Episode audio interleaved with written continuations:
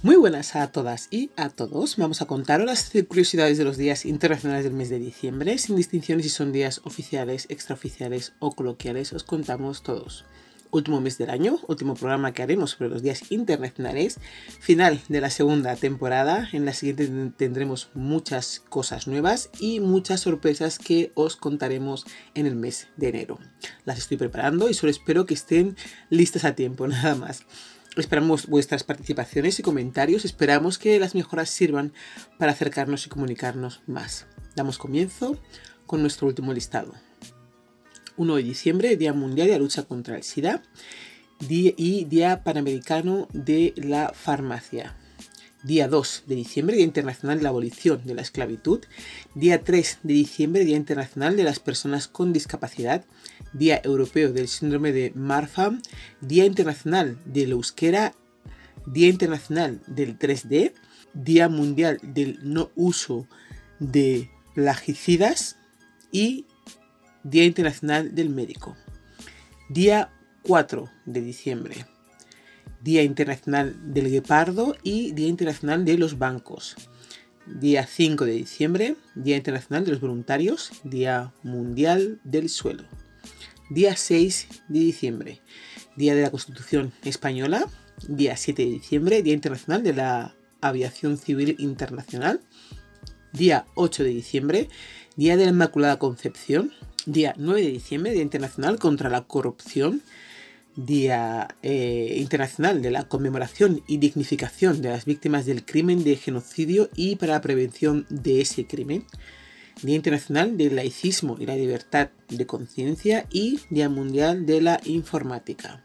Día 10 de diciembre, Día de los Derechos Humanos y Día Internacional de los Derechos de los Animales. Día 11 de diciembre, Día Internacional de las Montañas y Día Nacional del Tango, Día Internacional de la Radio y la Televisión a favor de la infancia. Día 12 de diciembre, Día Internacional de la Cobertura Sanitaria Universal, Día Internacional de la Neutralidad y Día Mundial de la Disfagia. Día 14 de diciembre, Día Mundial del Mono. Día 15 de diciembre, Día Mundial del Otaku. Día 17 de diciembre, Día Internacional para poner fin a la violencia contra las trabajadoras sexuales, que no son trabajadoras, son prostitutas. En este caso no trabajan es un trabajo el sexo.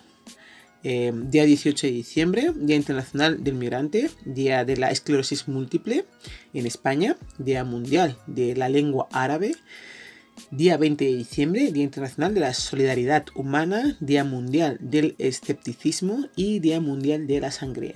Día 21 de diciembre, solsticio de invierno, Día Nacional del Niño con Cáncer en España, Día de aproximación del PI Día 24 de diciembre es Nochebuena, día 25 de diciembre es Navidad, día 26 de diciembre, días de las cajas o Boxing Day. Día 27 de diciembre, Día Internacional de la Preparación ante las Epidemias, día 28 de diciembre, Día de los Inocentes, Día Internacional de los Días Mundiales, día 30 de diciembre, Día Internacional del Cine Indio. Mira tú. Y día 31 de diciembre, Nochevieja. Días libres que no están asignados a nada en este mes de diciembre son solo 6. Si se os ocurre algún día internacional con el que se puedan completar, nos lo podéis comentar. Si queréis que lea vuestras sugerencias, solo tenéis que escribir a thisismireyes.gmail.com Mandar un WhatsApp al número de teléfono 641249962 o en nuestro canal de Telegram arroba podcast Decirme qué días internacionales pondríais. Este mes vamos a hablar del Día Internacional del Laicismo y la Libertad de Conciencia, Día Internacional del Migrante y como estamos en el mes de fiestas y celebraciones, Día Mundial de la Sangría y daremos un pequeño resumen al Día de la Constitución Española que se acerca, que se celebra, perdón, en pocos días. El 9 de diciembre se celebra el Día Internacional del Laicismo y la Libertad de Conciencia, una fecha decretada con la finalidad de alcanzar una sociedad más libre y democrática, donde no se vulneren los derechos de expresión, de pensamiento y de conciencia a nivel mundial. El laicismo es entendido como un principio o corriente ideológico a través de la cual se busca que exista un mayor entendimiento, concordia y mayor convivencia entre los seres humanos. Este término va orientado a establecer un orden político que esté al servicio de toda la sociedad del Estado y donde no exista dependencia ni influencia religiosa o eclesiástica. Yo añadiría que no existiera dependencia de ningún tipo desde hace años se viene promoviendo la existencia de estados laicos, esto con la intención de alcanzar eh, respetar y hacer valer los derechos humanos y donde su orientación religiosa o la no presencia de ella no sea un factor determinante para que una persona tenga libertad de pensamiento y de conciencia. Sin embargo, en la actualidad existen países donde los seres humanos no son libres de expresar lo que piensan o creen sin ser juzgados, ya que se imponen las creencias o prácticas religiosas aunque está consagrado como un derecho universal de los derechos humanos desde, desde el año 1948, según el artículo 18 de la Constitución de algunos países europeos como España, se siguen cometiendo atropellos de origen religioso. De ahí la necesidad de concebir un Estado laico esos atropellos es, por ejemplo, cuando eh, hacen el cambio en la presidencia de un gobierno a otro y tienen que hacerlo ante la bandera y ponen siempre al Cristo al que besan. No entiendo muy bien por qué, pero bueno, lo hacen. Entonces, eso es una puntualización solamente. Artículo 18 de la Constitución Española.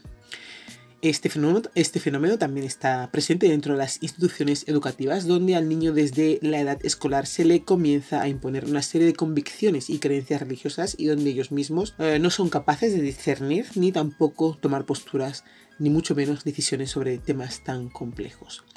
En este sentido, es necesario acabar de una vez por todas con la enseñanza dogmática que afecta a la educación en el mundo, donde se establecen paradigmas religiosos que afectan la salud mental y el equilibrio emocional de la población infantil y adolescente, que sin lugar a dudas eh, es la más vulnerable, por lo tanto resulta imperioso la puesta en marcha de un sistema educativo público y laico. Existen organizaciones laicistas en Europa que buscan la separación de Iglesia y Estado con el único fin de poder tener una sociedad pluralista y democrática. Gracias a Europa Laica es posible celebrar cada día 9 de diciembre el Día del Laicismo y de la Libertad de Conciencia esta fecha simbólica eh, cuando se aprobó la Constitución de la Segunda República Española, así como también en honor a la ley francesa del año 1905 de la separación de Iglesia y Estado, fue el 9 de diciembre cuando por fin se logra crear una ley de laicidad y democracia del Estado francés. La posición férrea de los laicistas es con la finalidad de que el Estado y sus instituciones garanticen a la sociedad mayor libertad intelectual al mismo tiempo la no imposición de valores, normas y creencias vinculadas a la religión. Con esto se pretende unir fuerzas humanas que nos acerquen en lugar de que nos separen por convencionalismo o posturas religiosas y donde el Estado cumpla un rol participativo pero fuera de la influencia de las distintas instituciones o movimientos creyentes o no creyentes que hoy existen en todo el mundo. Actualmente muchos países eh, se han dado a la tarea de darle mayor importancia a las distintas organizaciones laicistas lideradas por líderes pensadores que apuestan por una nueva manera de concebir la vida y donde los seres humanos tengan la libertad de emanciparse y defender sus derechos humanos y así ponerle fin a décadas de opresión debido a los atavismos históricos que tanto daño le han hecho a la humanidad. Esta importante fecha, que representa tanto para la humanidad, las distintas eh, organizaciones y movimientos laicos siguen realizando un arduo trabajo para lograr que de forma definitiva la imposición de un Estado laico que no esté sujeta a las imposiciones religiosas son muchos los que cada día se suman a esta causa. Si tú también quieres formar parte de este movimiento, te invitamos a formar parte de él aportando tu granito de arena, dando tu opinión sobre este interesante tema. Para ello puedes valerte de las distintas redes sociales. La Asamblea General de la ONU, ante el aumento de los flujos migratorios en el mundo, proclamó el Día Internacional del Migrante eh, a celebrarlo el día 18 de diciembre. Diez años atrás, en ese mismo día, en 1990, la Asamblea ya había adoptado la Convención Internacional sobre la Protección de los Derechos de todos los trabajadores migratorios y de sus familiares. En 2016 hubo un paso importante para la migración, ya que se aprobó un conjunto de medidas que se concretaron en la Declaración de Nueva York sobre refugiados y migrantes. Esta declaración reconoce la labor positiva de los migrantes y eh, se compromete a proteger su seguridad, dignidad, libertad y derechos humanos de los migrantes. Uy, ¿Suena también todo esto escrito? la decisión de cohesión social, tan variado como cada una de las personas que toman la decisión de cambiar de un país o son obligados a salir de sus hogares por distintas circunstancias, aprendemos eh, juntos, vivimos juntos, trabajamos juntos o jugamos juntos porque es la única manera de avanzar en la sociedad. Em, el principal motivo de la migración es la posibilidad de encontrar un trabajo de calidad y bien remunerado. Por ello, la migración se intensifica cuando aumentan las diferencias de ingresos entre los países. A este fenómeno también le influye el hecho de que los países más ricos requieren de mano de obra que difícilmente puede cubrir con residentes locales. Entonces necesitan la presencia de inmigrantes que puedan encargarse de realizar ciertos tipos de tareas al aumentar la población activa y el número de consumidores y aportar su capacidad empresarial, los migrantes impulsan el crecimiento económico de los países de acogida. Hay otros motivos para el aumento de la migración, cambio climático, demografía, guerras, inestabilidad política o social. Este fenómeno ha existido siempre y seguirá existiendo, así que los esfuerzos se centran en la cooperación internacional para que se protejan los derechos humanos de todos los implicados y para que se genere riqueza. Esto nada que ver con lo que ha pasado en Melilla, ni en Ceuta, ni nada de eso. Así que, pero bueno, eso está hecho ahí y se pide que se colaboren entre los países y internacionales y, no internacionales, pero pues eso es. Eh, lo leo y os lo comento y cuando investigo todo esto me, da mucho que pensar porque todo a la, parte teórica no está muy bien descrita y muy bien hecha, pero queda ese lado, ¿no? En el que no es nada cierto. Pero bueno, seguimos, seguimos contando cosas. Datos eh, sobre la inmigración. Estas son fechas del 2017. El número de migrantes alcanzó una cifra de 258 millones, frente a los 173 millones del año 2000. Hay aproximadamente 68 millones de personas desplazadas por la fuerza, entre los que se incluyen 25 millones de refugiados, 3 millones de solicitantes de asilo y más de 40 millones de desplazados internos. En 2018, cerca de 3.400 migrantes y refugiados han perdido la vida en todo el mundo. Eh, ahora esa cifra ha subido. Se estima que hay 36,1 millones de niños migrantes, una cifra bastante alta, y muchos de ellos se quedan huérfanos por el camino. Se estima esa, esa cifra. Por continente, Asia acoge el 31% de la población migrante, eh, internacional. En Europa es el 30%. Las Américas acogen el 26%. Eh, África el 10% y Oceanía el 3%. La migración es uno de los grandes asuntos del mundo en el siglo XXI y la base para tratar esta circunstancia es la dignidad y el respeto. Da lo mismo que las personas hayan tomado la decisión de emigrar o lo hayan hecho por la fuerza o consecuencia de un desastre natural o una guerra. Hay que dignificar la migración porque no es fácil tener que salir de tu tierra, de tu hogar, hacia lo desconocido, ah, ya sea en lengua, en costumbres, en clima, y todos podemos tener que emigrar en algún momento de nuestra vida. Por ello, para el Día Internacional del Migrante se hace un llamamiento para que la migración sea segura, regular y digna. Puedes leer las historias de algunos de estos migrantes con que con dignidad eh, abandonaron su país de origen en la página web de la Organización Internacional para las, las Migraciones. Hay, hay historias interesantes, así que os animo que si tenéis un hueco y queréis eh, escucharlos, los escuchéis. España se convirtió entre finales del siglo XIX y el primer tercio del siglo XX en un país de emigración de carácter económico. El periodo de mayor afluencia de la emigración en masa tuvo lugar fundamentalmente entre 1880 y 1930 aproximadamente. Es la época de inmigración masiva de los españoles a América con una importancia social y un peso demográfico muy superior al de la, de la época colonial. Eh, en este periodo cronológico el continente americano abrió sus puertas a la llegada de inmigrantes. Muchos gobiernos creyeron ver la solución a la escasez, a la escasez de mano de obra y a la explotación de nuevos productos. Eh, em, con la acogida de estos trabajos que podían llevar a cabo el desarrollo material de los estados emergentes. Los flujos migratorios continuaron siendo regulares hasta las posesiones eh, americanas todavía pertenecientes a la corona española hasta 1898. Fundamentalmente eh, migraban hacia Cuba y entre el 81 y 1959 casi 5 millones de españoles embarcaron rumbo al nuevo continente con la esperanza de hacerse de oro. De entre ellos, eh, prácticamente la mitad de, esos eh, casi 5 millones partieron entre 1900 y 1920, teniendo en cuenta que en este periodo la población española rondaba los 20 millones de habitantes. Hoy la suma, por supuesto, ya se dobla y es un poquito más alta que el, que el doble de lo que había antes.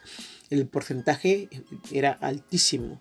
O sea, si de 20 millones se van 5 o 6, millones de habitantes de España, pues se quedan con muy pocos. Y muchos de los que se quedaban eran mujeres y, niños, evidentemente.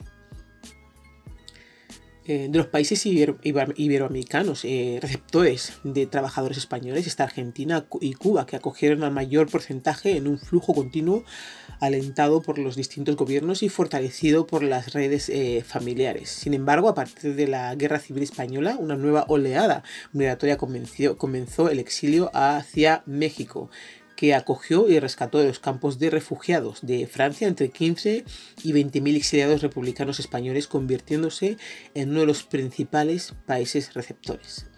Eh, un 70% de los españoles eran campesinos analfabetos cuyas tierras apenas daban para vivir, ni siquiera se planteaban prosperar hasta que llegaron los ganchos, reclutadores profesionales de mano de obra que recorrían los campos ofreciendo a los jóvenes una vida mejor eh, en ultramar y, venían de parte de navieras o de ricos hacendados argentinos, cubanos, puertorriqueños o brasileños que necesitaban jornaleros para sus plantaciones en la patria, eh, en la maleta. Ese lema se usaba mucho cuando se iba a Alemania. Uno de los estudios más detallados sobre la emigración española eh, a Europa estima que más de 2 millones de españoles abandonaron nuestro país entre 1960 y 1973. De ellos, más de la mitad lo hicieron de forma irregular, aunque es cierto que buena parte de ellos solo eran ilegales a los ojos de las autoridades españolas. ¿eh?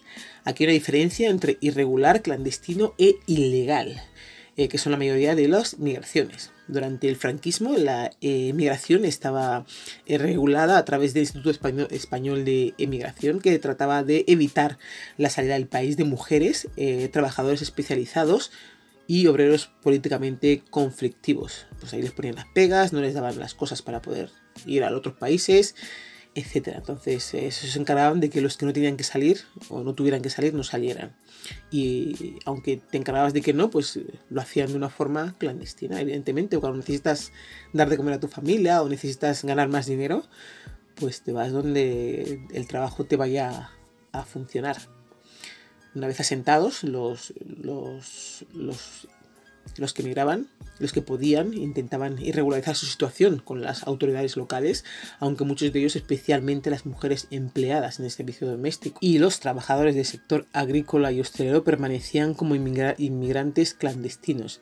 Esto hacía que no denunciaran muchos abusos, incluyendo maltrato físico, violaciones o accidentes laborales por miedo a la deportación lo que fue aprovechado por jefes sin escrúpulos para forzar condiciones laborales leoninas. El milagro económico alemán de mediados del siglo XX fue también fruto del esfuerzo y sufrimiento de cientos de miles de trabajadores extranjeros. Recuerdo eh, estas migraciones en Alemania y América porque fueron las más grandes y porque parece que la sociedad tiene poca memoria. Igual que utilizaban a los españoles para los trabajos que nadie de la población local quería, es lo mismo que pasa ahora, para que empiecen con el discurso de que nos vienen a robar el trabajo. Eh, eso lo dicen cuando hasta esos trabajos que ellos no querían lo necesitan porque su situación ha empeorado y, se ha disparado el paro. Entonces, lo que antes no quería ahora lo ves como algo que te va a salvar la vida.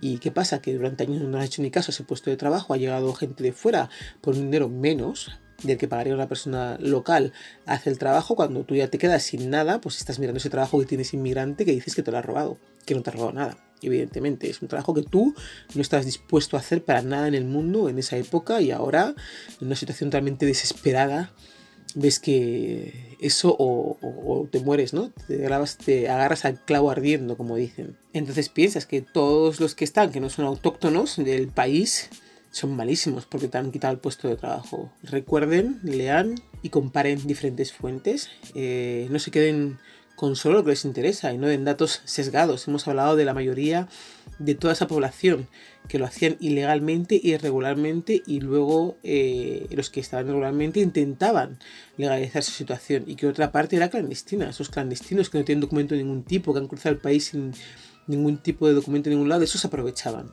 Y lo mismo pasaba cuando los españoles iban fuera, como los de fuera vienen aquí a España, hacen los españoles exactamente lo mismo con esa gente de fuera. En ningún momento he dicho que toda la población que emigraba lo hacía eh, irregularmente, ilegalmente, perdón, pero sí que había una gran mayoría. Eh, que no tenía documentos y lo hacían clandestinamente y cruzaban irregularmente y luego regulaban su situación con la residencia, hablando con el jefe, que te dé los papeles para hacer las cosas y así, poco a poco. Lo mismo pasa en todas partes. ¿eh? Repito que España lo ha hecho en Cuba, Argentina, Brasil, Puerto Rico y Alemania. Día 20 de diciembre se celebra el Día Mundial de la Sangría, con el objetivo de dar a conocer una bebida que por su agradable sabor y exquisito aroma es conocida y consumida en todo el mundo. La sangría es una bebida que se prepara con agua, vino, azúcar y frutas. Sin embargo, se, se le puede añadir otros ingredientes como gaseosa, algún licor, canela, limón y otros ingredientes al gusto de cada persona. Yo tengo que decir que nunca le he puesto agua a una sangría. Pero bueno, estas son cosas que dicen que es la mayoría, o sea, que hay un porcentaje grande que le pondrá agua, yo no. Es una bebida típica de España y Portugal que se suele consumir en verano, sin embargo hay algunos países de Sudamérica que también se dedican a su producción, como son Perú, Ecuador, Uruguay y Venezuela. No se sabe muy bien cuál es el verdadero origen de esta particular bebida, pero de acuerdo a los estudiosos de la materia se cree que puede ser originaria de España, Grecia e Inglaterra. Actualmente existen muchas historias, pero de acuerdo a los datos que se tienen, puede eh, remontarse al año 1800, cuando los campesinos que labraban la tierra en las regiones de España y Portugal la hacían eh, combinando vino con frutas.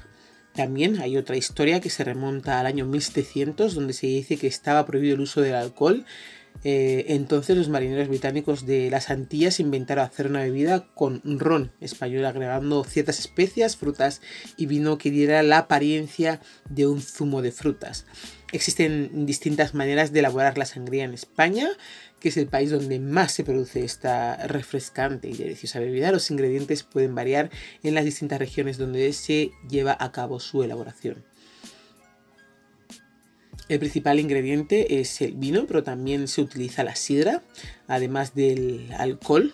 Se le añaden algunas frutas dulces como las peras, manzanas, melocotones y otras que le dan un toque ácido como la piña o la lima. Esto de la piña y la lima es la primera noticia que tengo. La lima o limón yo lo pongo eh, de adorno en el vaso, pero oye, sobre gustos, colores. Para endulzar, la sangría se utiliza zumo de naranja o azúcar. Generalmente se le pone bien de azúcar para que no se note el alcohol. Otro tipo de sangría puede contener ingredientes variados como el licor aromatizado, brandy o agua con gas. Eso tampoco lo he puesto yo agua con gas. Sé que sí se ponen algunos, alguna gente se lo pone, pero yo no lo he puesto. También se le puede añadir especias como la canela, que yo tampoco la he usado nunca, pero oye, yo dejo la invención aquí, un día estaría bien probarlo.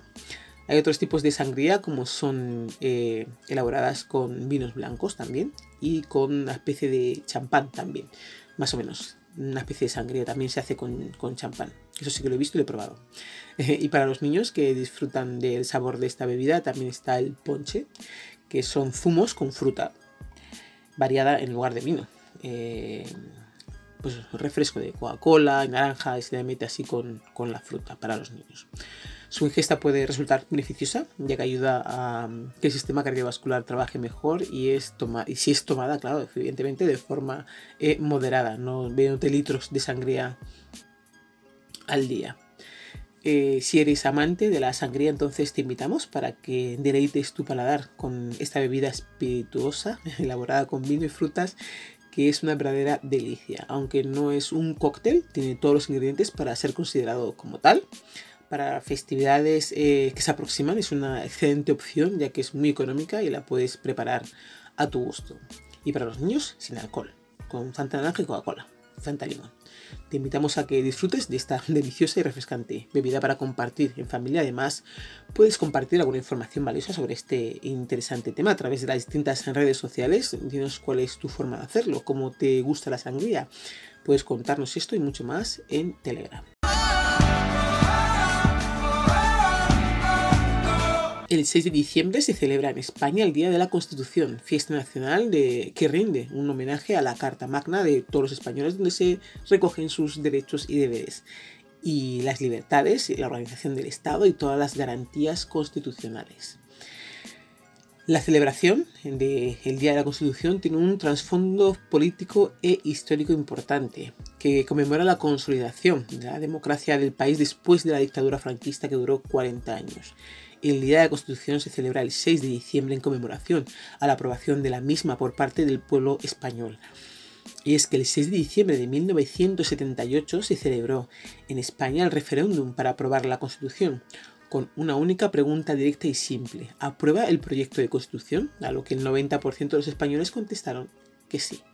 La primera vez que se celebró el Día de la Constitución fue en 1978. Hubo que esperar al año 1983, cuando se celebró como festivo nacional para solemnizar la fecha en la del pueblo español ratificó mediante el referéndum la Constitución. Por tanto, fue en el año 83 cuando se comenzó oficialmente a celebrarlo, aunque se eligiera en el 78.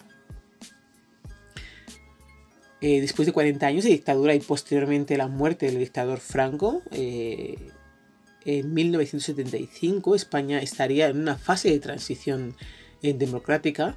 La mayoría de la sociedad española estaba dispuesta a aceptar los cambios venideros y más si ello significaba una organización democrática que pusiera fin a tanto sufrimiento y, falta de, de libertad que tuvieron durante esos 40 años.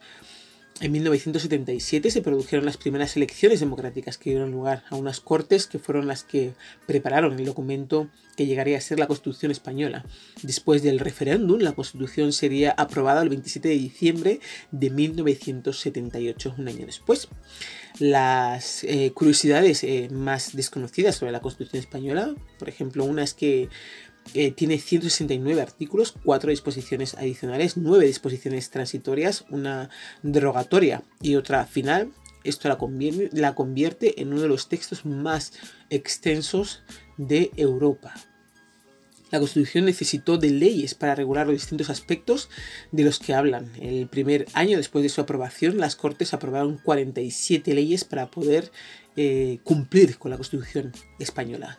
A pesar de tener más de 40 años de historia, solo ha sido reformada en dos ocasiones, una para regular el voto extranjero y otro para la estabilidad presupuestaria. Hay que hacerlo con las mujeres, hay que hacerlo con otras muchas cosas que se supone que tienen que defender y la Constitución eh, y no lo hacen, pero bueno, dos veces se ha modificado solamente. El premio Nobel, Noble Camilo José Cela revisó gramaticalmente la Constitución, otra curiosidad para que lo tengáis en cuenta. Este año 2021 creo que se normalizará un poquito la celebración, ya que el año pasado por el COVID fue imposible, eh, con las precauciones pertinentes, evidentemente, ya que el bicho no se ha ido del todo. Se suelen realizar actos conmemorativos en las calles, plazas de las ciudades, eh, izados de banderas y, carreras eh, populares que se hacen en, esas fechas. Además, el Congreso suele celebrar jornada de puertas abiertas para que los ciudadanos puedan conocer el escenario de la elaboración de la Carta Magna, puedan fotografiarse en los escaños y recorrer el hemiciclo. También se hacen lecturas de la Constitución.